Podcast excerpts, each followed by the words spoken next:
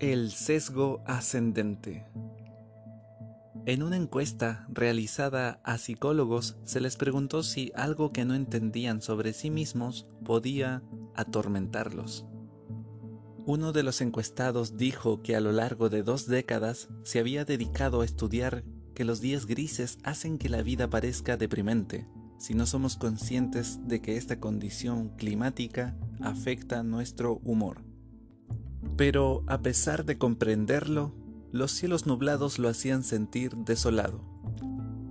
A otro psicólogo le desconcertaba su compulsión por escribir ensayos para demostrar que cierta investigación era incorrecta. Y el hecho de que siguiera haciéndolo aunque ningún investigador importante les hubiera prestado atención.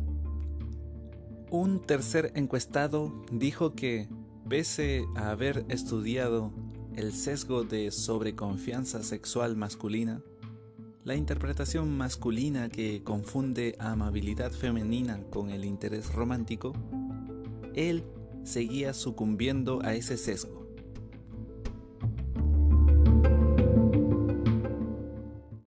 El circuito ascendente aprende de un modo silencioso y voraz, asimilando conocimiento a lo largo de cada día. Este aprendizaje no ingresa en nuestra conciencia, aunque de todos modos actúa como guía en nuestra vida, para bien o para mal. En general, el sistema automático funciona bien. Sabemos qué sucede, qué debemos hacer y cómo podemos ocuparnos de las tareas cotidianas mientras pensamos en otras cosas. Pero este sistema también tiene debilidades Nuestras emociones y nuestras motivaciones crean desviaciones y sesgos en nuestra atención que habitualmente no percibimos, y no percibimos que no las percibimos. Consideremos la ansiedad social. Las personas ansiosas suelen quedar ancladas en algo que les resulte amenazante. Detectan la señal más insignificante de rechazo, por ejemplo, una fugaz expresión de disgusto en el rostro de otra persona, lo que constituye un reflejo de que se considera socialmente inepto. La mayor parte de estas transacciones emocionales son inconscientes y conducen a las personas a evitar situaciones que les puedan generar ansiedad. Un método ingenioso para remediar este sesgo ascendente se denomina modificación del sesgo cognitivo, CBM. Por ser tan sutil, las personas ignoran que sus esquemas de atención están siendo rediseñados, así como ignoran que los esquemas anteriores existían y funcionaban. Esta terapia invisible consiste en pedir a las personas que padecen ansiedad social severa que observen fotos de un grupo de personas.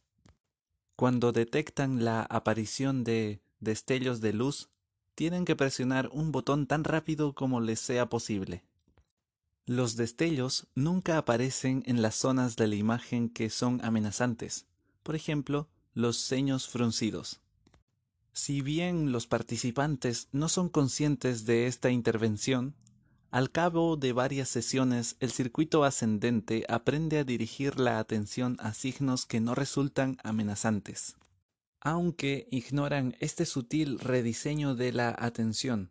Su ansiedad en situaciones sociales disminuye.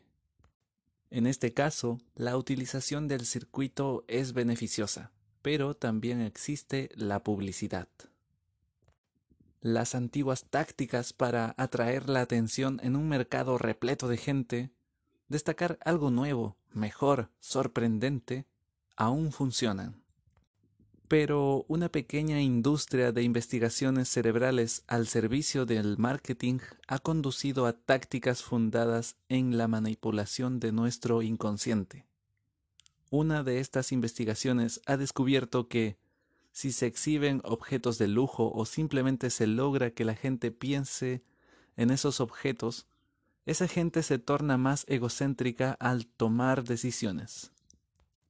Una de las áreas más activas en la investigación de las decisiones inconscientes se concentra en lo que nos induce a buscar un producto cuando hacemos compras.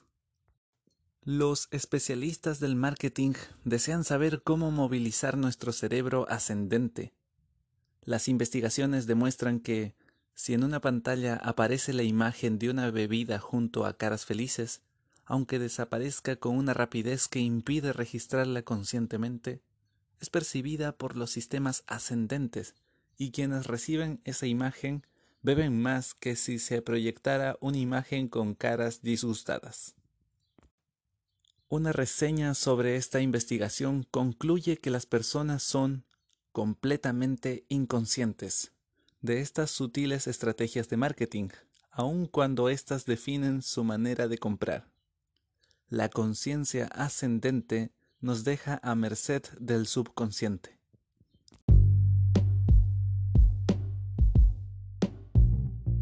La vida actual parece regida por el impulso. Un aluvión publicitario nos conduce a desear un mar de objetos y a gastar hoy sin considerar cómo pagaremos mañana. Para muchos, el reino del impulso va más allá de gastar o pedir préstamos. Puede llevarlos a comer en exceso o entregarse a otros hábitos adictivos, como pasar incontables horas mirando algún tipo de pantalla digital.